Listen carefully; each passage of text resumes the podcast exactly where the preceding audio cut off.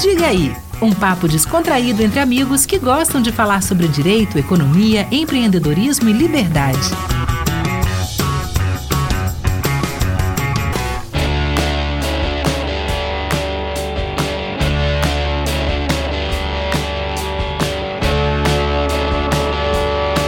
Fala galera do Diga aí! Voltamos aqui com mais um episódio muito interessante. Eu tô querendo trocar essa ideia com esse cara sobre esse assunto há muito tempo. Desde que eu vi ele lá no Tapa, tem que fazer aqui a menção ao Tapa, né? Porque o Tapa, inclusive, Lucas, foi o nosso benchmark, né? Do, do Diga aí, galera do Tapa da Mão Invisível. Quero, inclusive, entrevistar um deles um dia. Tenho certeza que o nosso convidado vai ajudar no convite aí. Bom, enfim, sou Marcelo Mendonça, estou aqui com Lucas Mendonça. Lucas, quem nós temos aqui e qual o assunto de hoje? Fala Marcelo, mais um episódio aí do Diga aí para conta, né? Estamos crescendo, estamos gostando um pouco mais desse negócio. Cada dia que passa, episódios melhores, mais interessantes, mais divertidos. E nosso convidado de hoje, cara veio de longe, veio de lá de Fortaleza, Raduan Melo, sócio da TWR Gestão, diretor comercial do Mises Brasil, grande defensor aí de muitas ideias com as quais a gente concorda bastante Vou devolver para você, Marcelo, para apresentar o tema do nosso episódio e depois a gente passa para o nosso convidado também falar as primeiras palavras dele.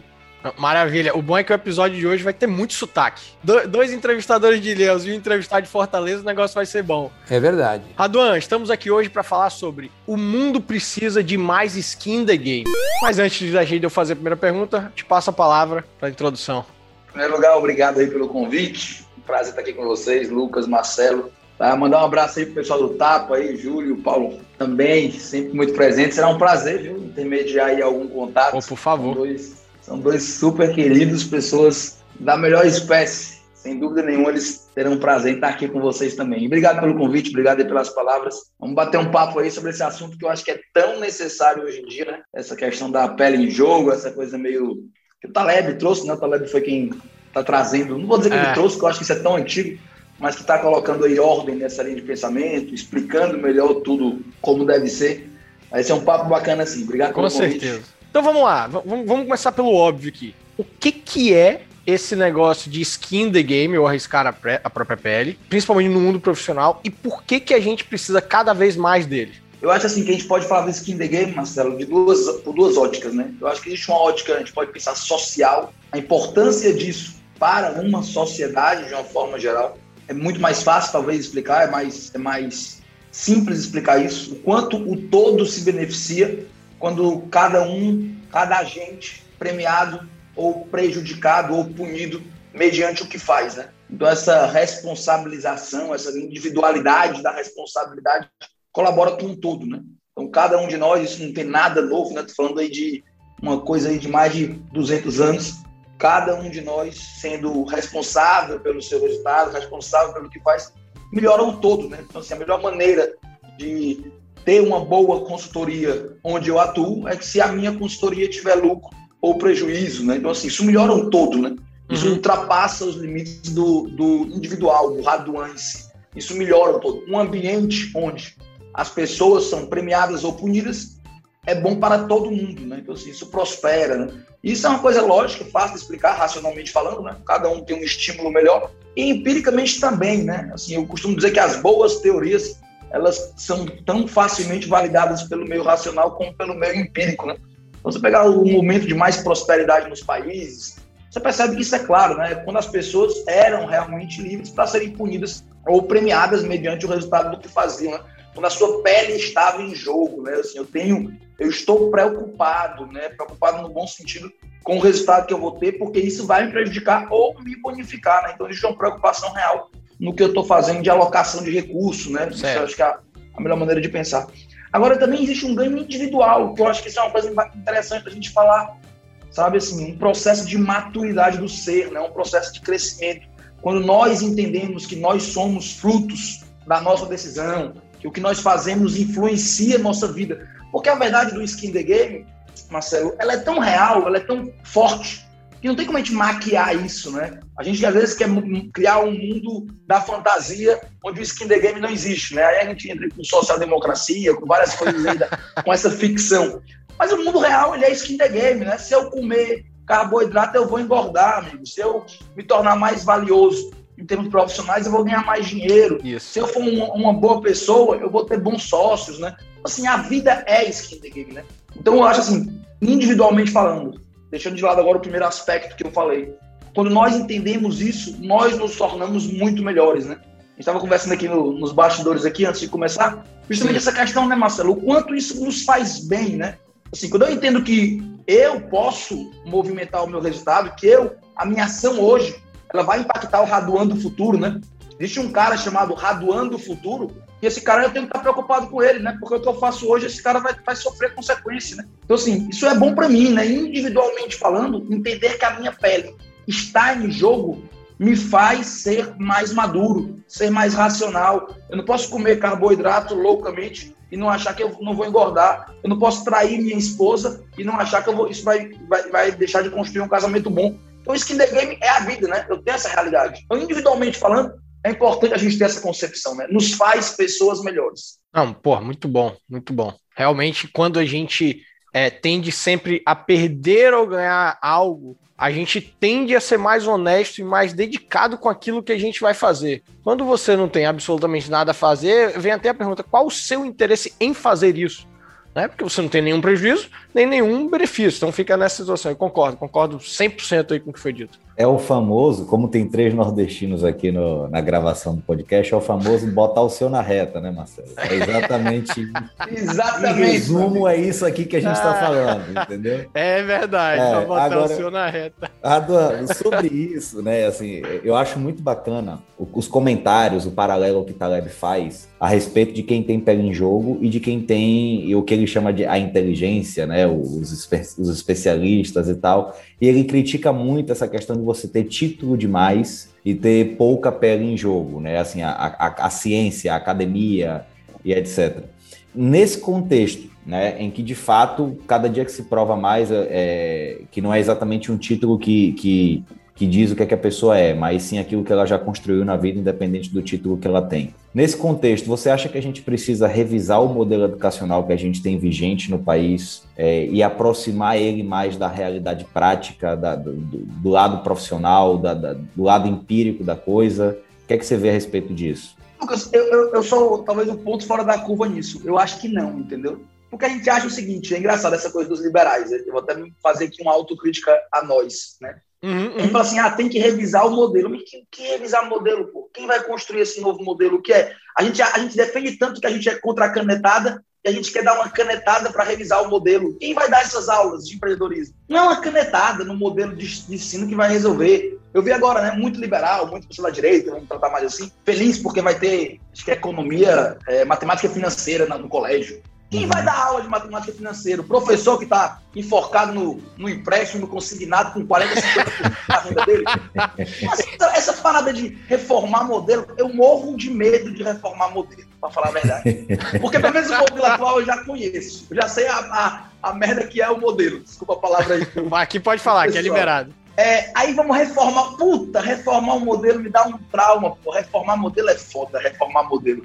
Eu não confio. Quem, quem fala assim, vamos reformar o modelo? Quem vai reformar o modelo é o Renan Calheiros. Essa Nossa, coisa, assim, eu, sou muito, eu sou muito pé no chão, assim, essa coisa. Ah, vamos reformar o modelo educacional. Lindo. Educacional brasileiro é óbvio. Precisamos. O modelo é péssimo. As faculdades não formam ninguém. É fato. Não tem o que discutir. Os professores são fraquíssimos principalmente professor de, da, área, da área da economia mesmo, né? Eu falo muito isso, sem problema. Quem dá aula de, de administração na faculdade, pô? Um cara que nunca manteve, um cara que nunca teve uma empresa, pô. Assim, os melhores administradores são CEO de empresa. O cara tá ganhando 50 pau, 100 pau, 200 pau por mês. Então eu vou aprender administração com um professor que nunca montou, nunca assinou carteira de ninguém. Assim, reformar o modelo é lindo. Se for para o que eu quero na minha cabeça, eu quero reformar amanhã. O que pode ser reformado de modelo... Dar um terceiro esse poder, né? Oh, e reformar como? Não é isso, terceiro né? que não vai ter, inclusive, skin the game para poder. Exato, perfeito. Aí vai fazer o quê? Ah, vamos botar aula de empreendedorismo. Quem vai dar aula de empreendedorismo? Pô? O professor da faculdade, o cara de hoje? Se reformar o modelo, assim, precisa mudar o modelo? Precisava, mas eu morro de medo da reforma, entendeu? Agora, agora, agora vamos lá, então. E se essa reforma fosse. Eu sou, eu sou um crítico muito forte das, dos conselhos de classe. Não pela sua existência em si, mas pela obrigatoriedade. Por exemplo, eu, eu não sou contra. A, eu sou advogado, eu, eu não sou contra a existência da OAB. Eu sou contra a compulsoriedade de eu pagar a OAB para dizer que eu sou advogado. Então, beleza. Então, pegando esse ponto da compulsoriedade, é, inclusive se a OAB, deixar claro, se a OAB não fosse compulsória, eu pagaria, tá? Eu pagaria, porque eu acho que me traz é, alguns benefícios. Não no modelo atual, deveria reformar aí. Vamos é, lá, vamos lá. É como, é, mas... assim, é como, na nossa opinião, é como se devesse ser uma autoridade certificadora, né? E não uma, é aí que eu vou pegar. É aí não que eu vou uma, pegar. uma compulsoriedade.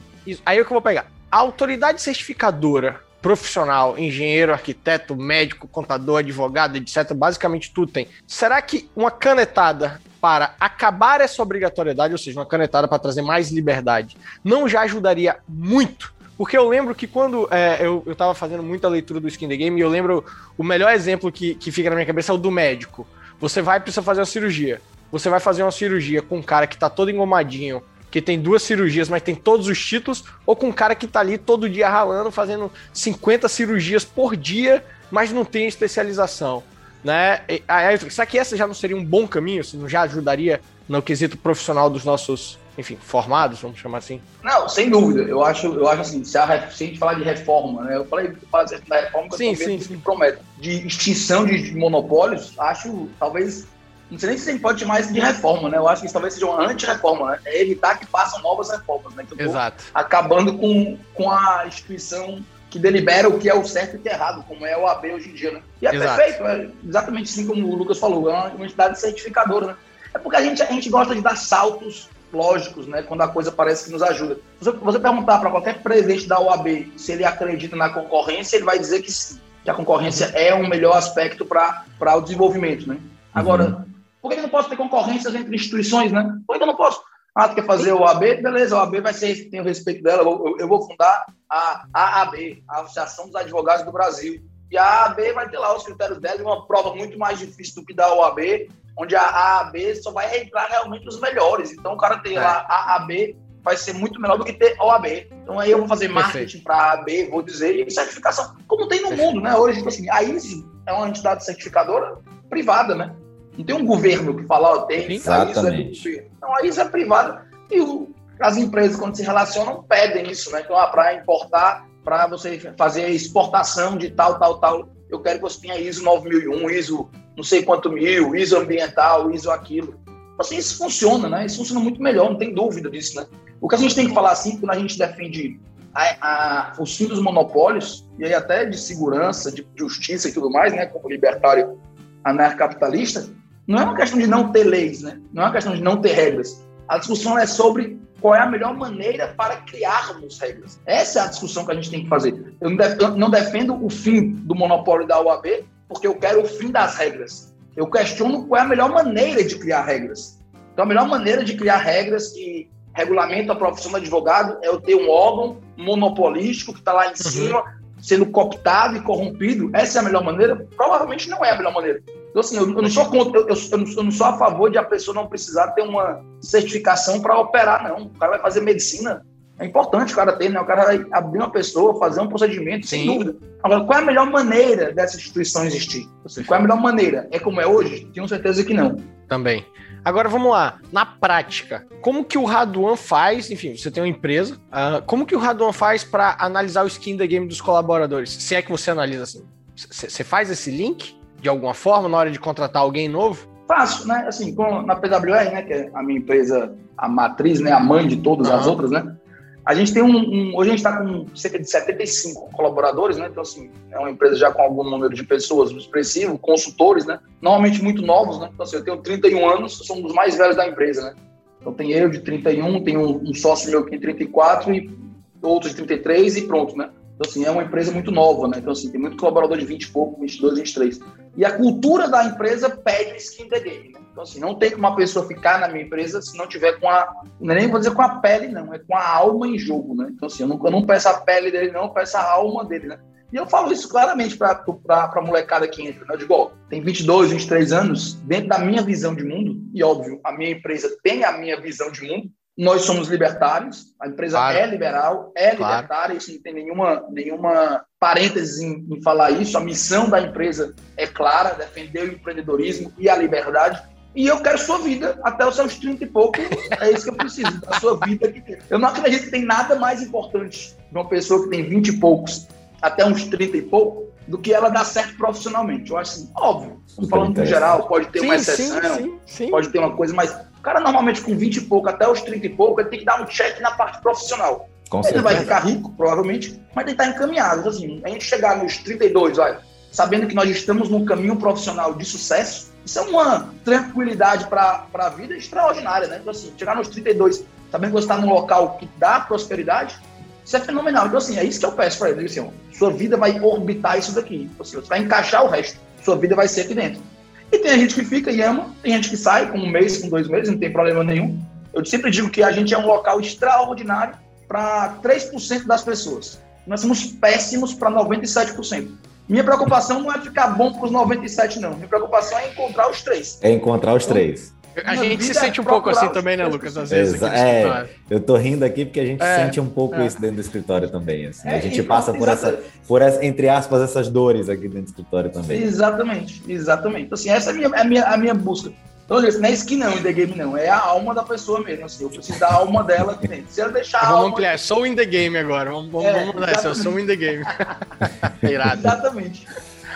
Agora, ô Raduan, deixa eu te falar, eu, eu vi Taleb falando sobre Skin the Game pela primeira vez, é, antes de ler o livro, inclusive, em 2019, é, eu assisti uma palestra dele no fórum do IFL de São Paulo, Fórum Liberdade lá, setembro de 2019. De pouco, aí, pouco tempo depois, eu, eu peguei o livro para ler. E, como advogado, assim, é, de imediato, naquela palestra, o nosso sócio, sem ser o Marcelo, o outro sócio nosso, o Francisco, estava comigo nesse evento lá em São Paulo. Né? Assim, terminou a palestra, a gente começou a conversar e, de imediato, a gente começou a, a fazer a relação do que ele defende com o Poder Judiciário. E não conseguimos encontrar relação nenhuma, exatamente. Entendeu? Assim, como é, como é que você bota na mão de alguém que não tem apego em jogo o poder de decidir a coisa de quem tem apego em jogo? Assim, é, e aí você começa a olhar de forma geral também, não é só o judiciário, o legislativo, o executivo, né? Assim, não existe pego em jogo quando você fala de, de órgãos é, públicos, de administração pública, de poder público. Dentre esses, você acha que o judiciário é pior? Ou você, assim, é tudo muito ruim, mas assim, como você bota alguém para tomar decisão sobre a vida de uma pessoa sem ter consequência nenhuma sobre aquilo? O que, é que você acha a respeito disso? É perfeito, Lucas. Eu acho o seguinte: qual é o pior é uma pergunta complexa, né?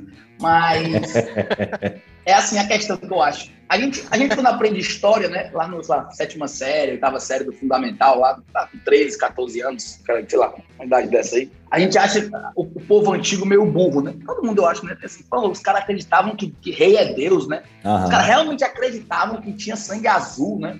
A gente começou do Egito, ficou lá não sei quantos mil anos acreditando que Faraó era um deus, né? Já assim, pô, o povo meio bobinho, né? O povo meio bobo, né? Meio, né? meio com 12 anos a gente já, já acha isso, né? A gente já está no pedestal para julgar toda a antiguidade. Mas eu acho que no futuro, tá? Eu tenho certeza, no futuro, daqui, sei lá, alguns, alguns centenas de anos, os caras vão rir da gente desse mesmo jeito. Quer dizer que tinha alguém que era, ia lá para cima e decidia o futuro da pessoa, e se decidisse errado, tudo bem, se decidisse certo também, tudo bem, e depois de quatro anos o cara era trocado, ia outro, podia fazer, rapaz, esse povo era meu, meu bobinho também. Né? No futuro, o pessoal vai rir da gente como a gente ri da, como a gente ri da vai. antiguidade. É, eu fico pensando nisso, quando vão rir da gente lá na frente. Tenho certeza. Porque o modelo é muito tolo, pô. Se olhar assim de fora, é muito bobo o modelo. Pô. É como eu digo, o modelo ele não dá errado, não. Ele dá certo. Ele dá certo. Porque ele é feito para dar errado, pô. Ele é criado para dar errado. Não tem jeito, não. A, a maneira como uma coisa é montada é péssima, entendeu? Essa utopia da democracia, quer dizer que o povo achava mesmo que estava no poder, porque cada um ia lá e votava. Então, assim, isso é uma loucura, pô. Então, assim, o modelo é todo mal sustentado, né? O Estado é todo montado em cima de uma imoralidade, né? Então, assim, a falta do skin the game é um ponto dessa imoralidade, né? Ninguém é punido por nada, né? Então, assim, você parar para pensar racionalmente, a gente vê um escândalozinho de corrupção pequeno, né? coisa de 2 milhões de reais. Um negócio uhum. pequeno na prefeiturazinha do interior do Ceará daqui. 2 milhões e nem sai na manchete, que é 2 milhões não é nada. 2 milhões de reais, dinheiro pra cacete, pô. E tem uma gente passando fome, o cara trabalha e passa fome. Isso é incongruência, pô. Ninguém que trabalha era pra passar fome, pô.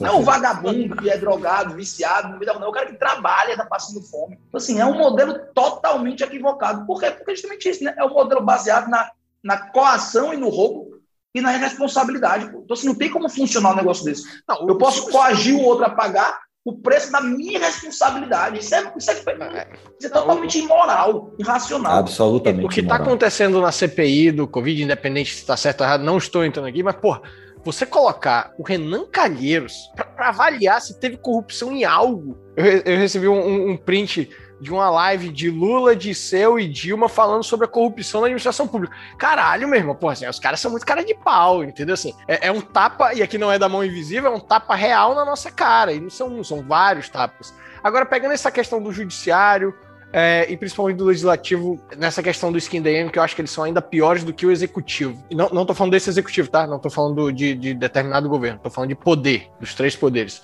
Teria algum mecanismo hoje, imediato, que o, o, o Raduma pensaria, bicho, se fizesse isso aqui, já ia mudar muito o jeito dos caras atuarem? Por exemplo, você acha que a reforma administrativa pode trazer isso? Ou reforma, de novo, sou... a gente volta na reforma, na loucura da reforma? não! eu, não sou, eu não sou tão top, não acho que vai ser uma coisa que vai mudar, não, tá? Assim, eu, eu até. Eu já, tô, eu já tô no movimento liberal, né? Essa coisa assim, que a gente pode chamar dessa coisa meio de espécie chamada movimento liberal já tô nele há 16 anos, 17 anos, né? Desde 2004, né, que eu tô nesse negócio aí junto com um grupo no Orkut, Liberalismo Verdadeiro, que tinha com L. Beltrão. Orkut, velho? Era. Caralho. Foi quando começou, viu? Foi quando a coisa Porra. começou, num grupo no Orkut chamado Liberalismo Verdadeiro, que era do L, esse grupo, né, do L. Beltrão. Então, assim, eu tô há um tempo. Nada vai ser fácil. Não vai ter a, Com certeza. o passo de mar. Ainda assim, ah, essa lei saiu, bate palma que agora vai rodar. Não, não existe ponto, é. entendeu? A gente dá três passos para frente, quatro para trás, três para frente, quatro para trás, né? Tá aí a prova, independente do que quer que você seja, como bem colocou aí, Marcelo, olha, olha os passos para trás que o STF deu nos últimos dois anos, né? Então, assim, olha, olha o que é a judicialização de tudo, né? O STF decide se vai ter Copa América, pô. Olha, olha o nível que chegou. Daqui a pouco ele vai é, definir se teve roubo ou não no Interclasse, entendeu? Uhum. Copa América, entendeu? Não tem nada a ver com o STF, pô. Então, assim, olha o nível, olha o ponto que a gente chegou no Brasil. Então, assim, é, é isso mesmo. A briga é essa. Eu, gosto muito de falar assim: se você luta para ver, esquece, você vai se frustrar. O cara que luta pela liberdade no Brasil, para ver a liberdade acontecer, a frustração vai ser total. A gente tem que lutar para lutar. Então, assim, por que você luta? Porque eu luto. A luta pela liberdade tem que ser o fim nela própria. Então, assim, eu luto porque eu luto, porque eu acho certo e eu luto. Eu me sinto bem de saber que eu estou lutando por algo que eu acho certo. Ponto. Se Irado. vai mudar, se não vai, se vai ser alguma, alguma coisa. Sensacional. Deixa de lado um pouquinho, porque a probabilidade de não dar certo no curto prazo é gigante. É gigante. Olha o que é o Brasil hoje, né? Você olha como é que está o Brasil hoje. Olha, vamos, vamos ter que escolher. Eu sou convidado, eu acho que eu posso falar. Vamos ter que escolher entre Bolsonaro e Lula. Pô. Pode olha falar que não, mas isso é ridículo mesmo. Olha, olha o ponto que a gente chegou, entendeu? Assim, é o populismo da esquerda e da, da direita. É. Olha aqui. Aí fala assim, ah, Radon, então tá péssimo. Não, pô. Em 2004, quando eu tinha esse contato com o pessoal lá, que era a Kombi liberal, né, que a gente chamava, que cabia todo mundo numa Kombi, era o Lula com 90% de popularidade, amigo. Em 2004, o Lula era... Se, tivesse, se ele tivesse votado a monarquia no Brasil, ele tinha aprovado com ele. Tinha aprovado com esse Verdade. com certeza. Então, assim, a coisa tá melhorando. Na verdade, melhora assim, ó. Você tem que olhar 20 anos. Assim, há 20 anos atrás, opa, evoluiu. Vamos evoluir mais 20 agora. Porque se você olhar, tipo assim, dois anos, há dois anos eu acreditava que o Paulo Guedes ia privatizar os Correios, Eletrobras, Caixa Econômica e Banco do Brasil no primeiro ano. Então, assim, frustrei, ele não privatizou nada e talvez chegue no próximo ano, acabe o mandato sem privatizar nenhum desses. Frustra. Curto prazo é frustrante para quem luta pela liberdade. E vai ser sempre. E ainda é. assim você consegue encontrar avanços, né? A gente tem aí a lei de liberdade econômica, tem agora a medida provisória do ambiente de negócio. É, então, assim, aos poucos você Reforma vai vendo. Você vai vendo algumas coisas acontecendo, né? Que, que é. vão, é isso. vão fazer. É isso Como você falou, a, a, luta pela luta. No curto prazo, ela vai ser. A, a, luta no curto prazo vai ser frustrante, mas quando você luta, porque você sabe que você tem que lutar, que você sabe que você está ajudando a plantar alguma coisa, ainda que você não vá ver o fruto daquilo, já faz muita diferença. Agora, é agora só tem coragem de lutar quem sabe que vai trazer benefícios. Ainda que, enfim, poucos agora, mas vai trazer a médio e principalmente a longo prazo nas futuras gerações. Eu penso, eu, eu luto, eu luto, assim, eu, eu por si só já, já, já gosto de lutar, brinco com tudo. E aí, quando com eu penso que vai ser melhor. Às vezes, né? É, às vezes comigo mesmo. Hoje é mais difícil, porque os valores me ajudam muito. Mas quando eu penso que eu vou fazer algo que vai ser bom para a futura geração de meus filhos, porra, dá mais vontade ainda. É isso que eu penso. Eu penso muito assim, eu penso. Se eu fosse estudar a vida do meu tataravô, cara com, sei lá, sei lá, de 300 anos atrás, e eu soubesse que esse cara, quando todo o universo era favorável à escravidão, e esse cara era contra a escravidão, eu teria orgulho desse cara. Pô, o cara, 300 anos atrás, o mundo era escravocrata e o cara lutou contra a escravidão. Esse cara é diferente. Teria orgulho de, da, da descendência. É isso que eu penso. Então, assim, eu quero, daqui 300 anos, o Estado não vai estar atrelado à economia. Né? Esse elo entre Estado e economia eu espero que seja desfeito, como foi desfeito o elo entre Estado e religião, em pelo menos grande parte do mundo ocidental. Sim. Então, assim, eu quero que no futuro, se alguém for ver, porra, tava lá o Lucas, tava lá o Marcelo lutando contra isso. Olha aí, pô, nem tinha, ninguém nem falava muito sobre o Estado longe da economia, pelo contrário, todo mundo é. achando lógico e moral o Estado está atrelado à economia, é. o poder político ter o poder econômico. Então, assim, minha, minha luta é só essa. Eu quero separar o poder político do econômico. Eu quero que o poder Irado. político vai estar num canto lá, ok, como ele vai ser, cabe discussão, mas o poder econômico separado. É como um síndico de um prédio, né? Então, assim, o síndico do prédio ele tem o um poder ali administrativo, mínimo político. Ele não tem poder econômico, né? Ele não pode chegar e falar, Lucas, você está ganhando muito, seu condomínio é maior. Ou, ou então um poder, um poder moral, e falar, Lucas, você não pode se relacionar com tal pessoa, ou você não pode consumir tal produto. Quando o cara tá ali para deixar o elevador funcionando e pagar a conta de energia, pô, e ponto final. E Se ele não atrapalhar, já, é já tá bom. Já é tudo. Já é tudo. Já é o, o, que eu preciso dele, não quero nem conhecer esse cara. Só quero que o elevador funcione e a conta de energia do condomínio seja paga e esteja tudo limpinho. Pronto, é isso, entendeu? Assim, eu acho que essa é a nossa briga. E é briga para 100 anos, 200 anos, 200, tô um pouco 300. preocupado. Não tenho é, preocupação aí, com isso. Você fez uma relação muito interessante sobre isso aí, né? Assim, como há 300, 400 anos atrás parecia utópico você separar o Estado da religião. Né? A gente está nesse, nesse momento agora de você separar, nessa utopia de separar o Estado da, da, da economia. Agora, você tocou na, você falou na religião aí, eu lembrei de um ponto muito interessante. Um dos pontos que mais me, me chamaram a atenção né, no, no, no livro Arriscando a Própria Pele do Taleb, é, quando ele começa a falar sobre religião. Inclusive, no ano passado, eu fiz esse estudo de livro é, dentro do Líderes do Amanhã com um grupo eu também. fenomenal. No, Academy, no IBF É, um grupo fenomenal. E, assim, uma das discussões mais ricas que a gente teve foi nessa, quando chegou nessa parte de religião. E aí eu te pergunto, Raduan, quando ele, assim, pelo menos a, a minha compreensão, né, é que Taleb acaba falando sobre religião como um, um, instrumento de sobrevivência, né? Assim, de você se submeter de certa maneira a alguns dogmas, aquilo tem um pouco a ver com sobrevivência. Se de fato essa, essa, essa compreensão que eu tive é a correta, Taleb seria nesse aspecto um pouco coletivista, né? Assim, de, de, de se permitir, de permitir que você se submeta às, à religião, aos dogmas da religião como uma certa maneira de sobrevivência. Eu não acho que religião é um aspecto assim. Acho que religião é, é, difícil falar, né? Que religião a gente bota um bloco muito grande de coisas dentro, né? Assim, é, eu coloco o cristianismo junto com outras religiões, assim, tem várias, tem várias questões cristãs que são muito próprias do cristianismo, né? Embora não seja cristão, assim, eu, eu sou um, como é que eu posso dizer, um paga-pau pro cristianismo. Talvez eu sou o cara mais cristão dentre os não cristãos, entendeu? Eu não sou cristão, mas eu acho o cristianismo um negócio de uma elaboração, assim, de uma, de uma supremacia, e aí vão, vai ter gente aí achando ruim, de uma supremacia fora de série. Ele chega numa, numa maneira de pensar o mundo onde ele consegue ser individualista dentro de uma religião, entendeu? Eu vejo uhum. dessa forma o cristianismo, né? Essa coisa do ele consegue trazer uma responsabilidade individual dentro de um paradigma de uma religião. Tem paradigmas dogmáticos, né? Que traz um dogma, né? Que, traz uma, uma subversão de você a uma verdade externa, né? A algo fora de você. Né? Eu não sou nada randiano nesse aspecto, né? Pelo contrário, eu sou bem crítico ao objetivismo. Assim, minha compreensão de, do cristianismo é muito mais favorável do que qualquer outra coisa. Uhum. Eu não é gosto de tratar. Interessante, interessante. Eu, eu não consigo enxergar isso ainda, tá? Tô achando muito interessante, que eu nunca tinha parado para tentar analisar sobre esse aspecto individualista da religião. nunca tinha. Hoje eu sou bem mais distante, bem mais mesmo, principalmente nesse aspecto, uhum. tá? Eu acho que o cristianismo tem uma força individualista, para mim, extraordinária. Embora eu, eu sou agnóstico, né? Assim, não tenho nenhuma crença em Deus, nenhuma crença no ente superior que coordena ou que criou. A minha fé, né? a minha ausência de fé, né? entre aspas. Mas assim, a força do cristianismo no aspecto individual, eu acho difícil desassociá-lo do que foi a liberdade no Ocidente. Eu acho, na verdade, impossível de desassociá-lo. Né? Então, assim, a gente, essa coisa do cristianismo, dos princípios greco-romanos, né? Isso aí é pouco preservado. Eu acho que a gente olha, a gente acha que pode mexer nisso e manter o castelo em pé. Humilde visão. Não dá, não. Se mexer nessas coisas, a chance do castelo cair é grande, viu? Interessante. Vamos lá. É assim, eu vou até explorar um pouco mais isso, que eu fiquei curioso aqui.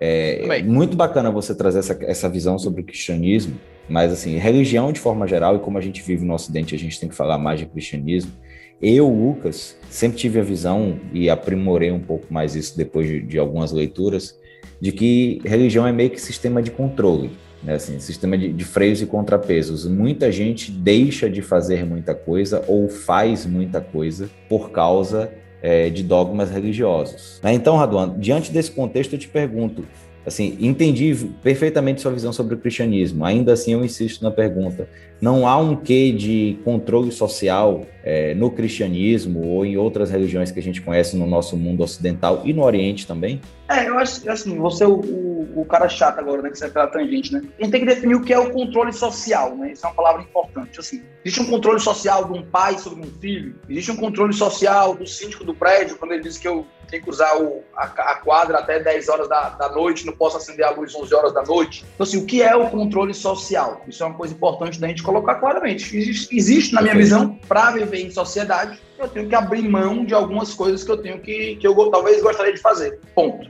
Isso aí eu acho que não tem muito o que discutir, né? Uhum. Muito imaturo Uhum. É, uma é, é, a solução adolescente. Você livre 100% fazer o que eu quiser. Não existe, não se, isso não se sustenta no convívio com o vizinho, né? Isso aí é lindo na teoria para a humanidade, isso aí não, não, não, segura uma relação com o vizinho, né? Por isso que as pessoas amam a humanidade e odeiam o seu vizinho, né? É muito lindo amar a humanidade, difícil é gostar do seu vizinho estar ali do seu lado. Uhum. Então, algum controle existe. Esse é o primeiro ponto. Ponto do cristianismo. Eu não, eu não acho que o cristianismo ele faz um controle uhum. no, no, que toca a, a usurpar a liberdade do outro. Não acho que isso acontece no cristianismo. Pelo contrário, né? Acho que o cristianismo ele tem uma questão de quebra de modelo cultural, religioso muito forte, né?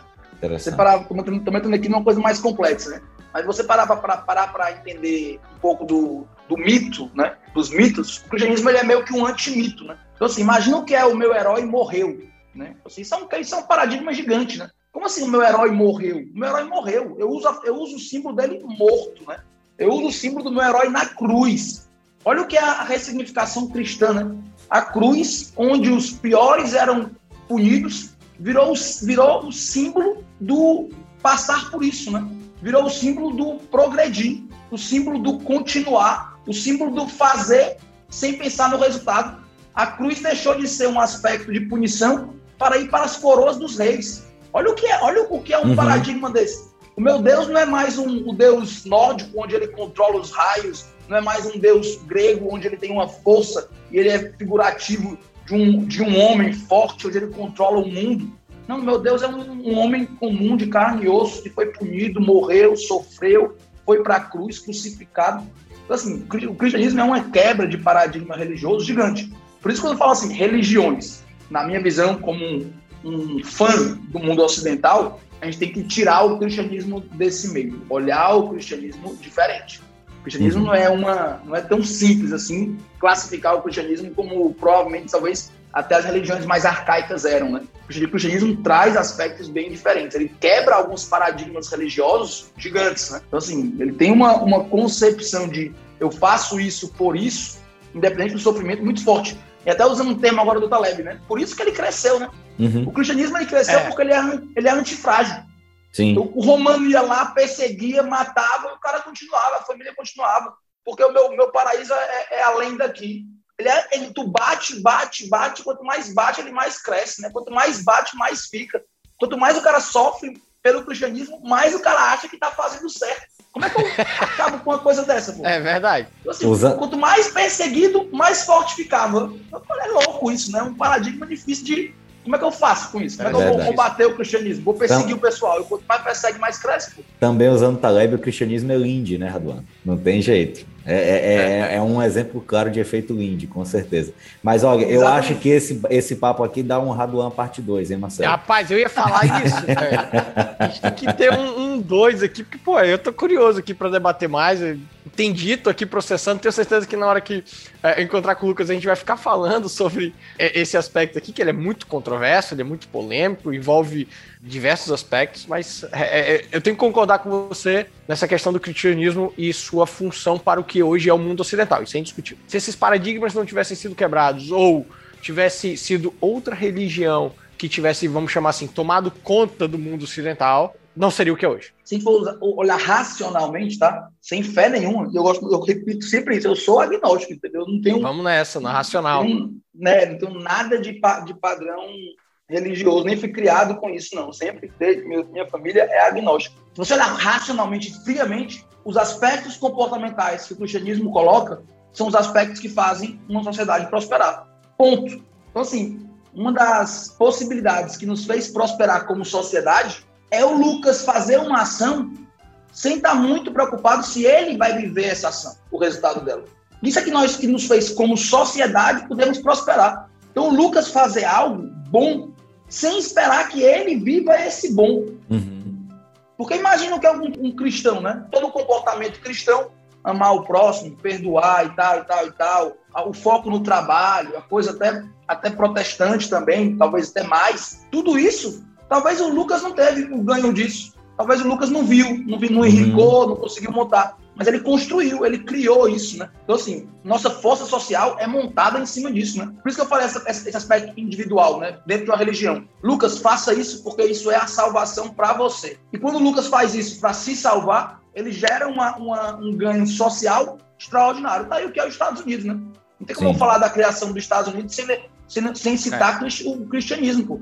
Então, é. os caras foram para lá, tinha uma ética do trabalho extraordinária, uma vida colocada em cima do dever, do que deve ser feito, o que, o que eles criaram? Criaram uma potência mundial em 150 anos. É. Você para pensar é que uma potência mundial foi criada em 150 anos, porque existia uma, uma, um não compromisso com o eu, mas um compromisso com fazer a coisa. Então, assim, esse aspecto cristão é muito forte. É muito isso forte. É, é muito, isso aí leva Ó, já, já, sociedade. Já tá feito o convite, tá? Vai ter uma parte 2 sobre essa parada aqui, que esse, esse assunto é interessantíssimo.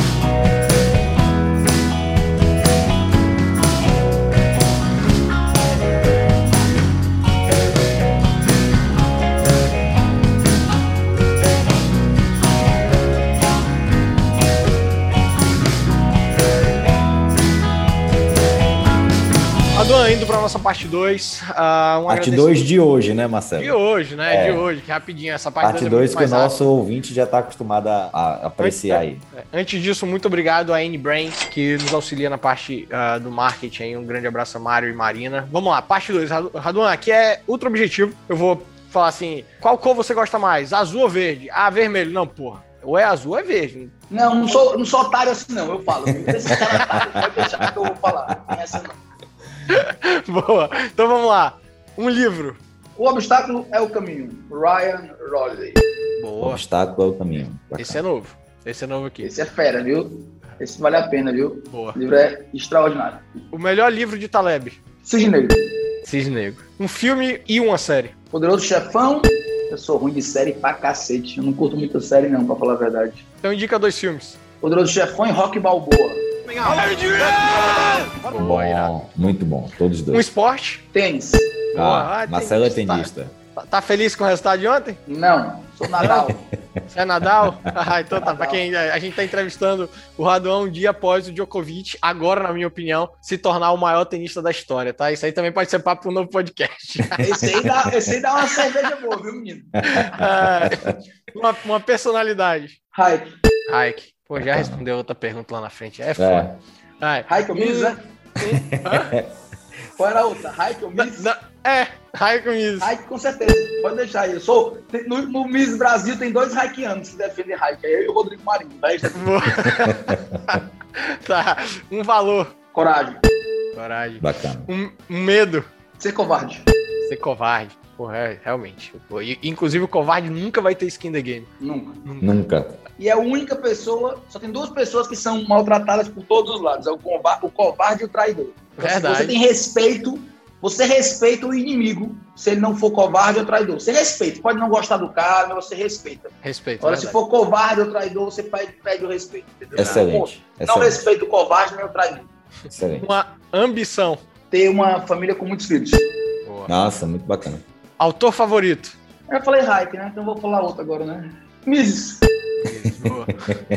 Fazer a média agora, pessoal. O pior, é. o pior é que essa, aqui, essa outra aqui, Lucas, também foi, ficou, ficou muito claro no, na entrevista, mas vamos lá, vamos lá. Vamos lá é. a, a, gente elogia demais, ela tem que apanhar um pouquinho. Taleb ou, ou Ayn Rand, né? Taleb, com certeza. Agora eu gosto muito da Ayn eu gosto muito, mas assim, hoje eu tenho minhas críticas, entendeu? Até a própria compreensão dela do cristianismo me dá. Eu sou bem diferente, eu penso diferente. Eu gosto de um pouco, assim, eu gosto, eu gosto assim, eu gosto muito de pegar aquilo que eu me encaixo de cada é, filosofia. Eu, eu acho muito fechado você falar assim, eu sou só isso, eu sou só aquilo. Pô, tem tanta ideia boa, assim, uh, no mundo, entendeu? Você não precisa ser tão restrito assim. Mas eu sou um grande fã dos dois, né? Tanto Taleb quanto bom. Miss Hayek já respondeu Hayek. Uh, Fortaleza ou São Paulo? São Paulo. E essa aqui? Presta atenção na pergunta, hein, velho? Presta atenção na pergunta. Tem dois baianos aqui, hein? Moqueca ou muqueca capixaba?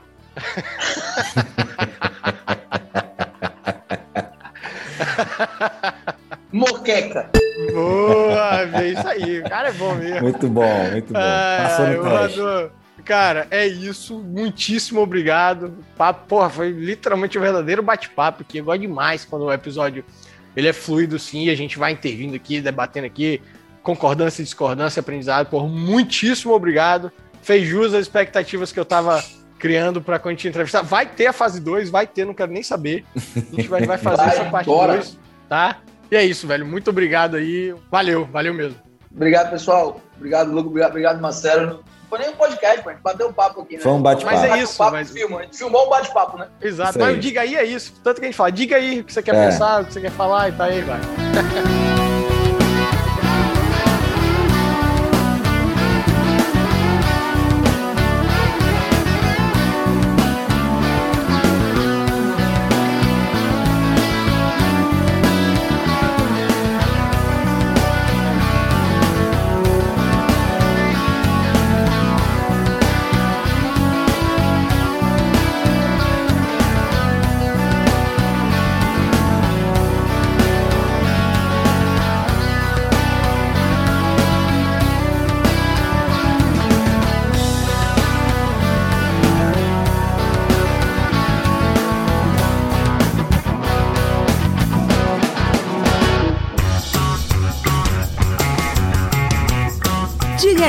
um papo descontraído entre amigos que gostam de falar sobre direito, economia, empreendedorismo e liberdade.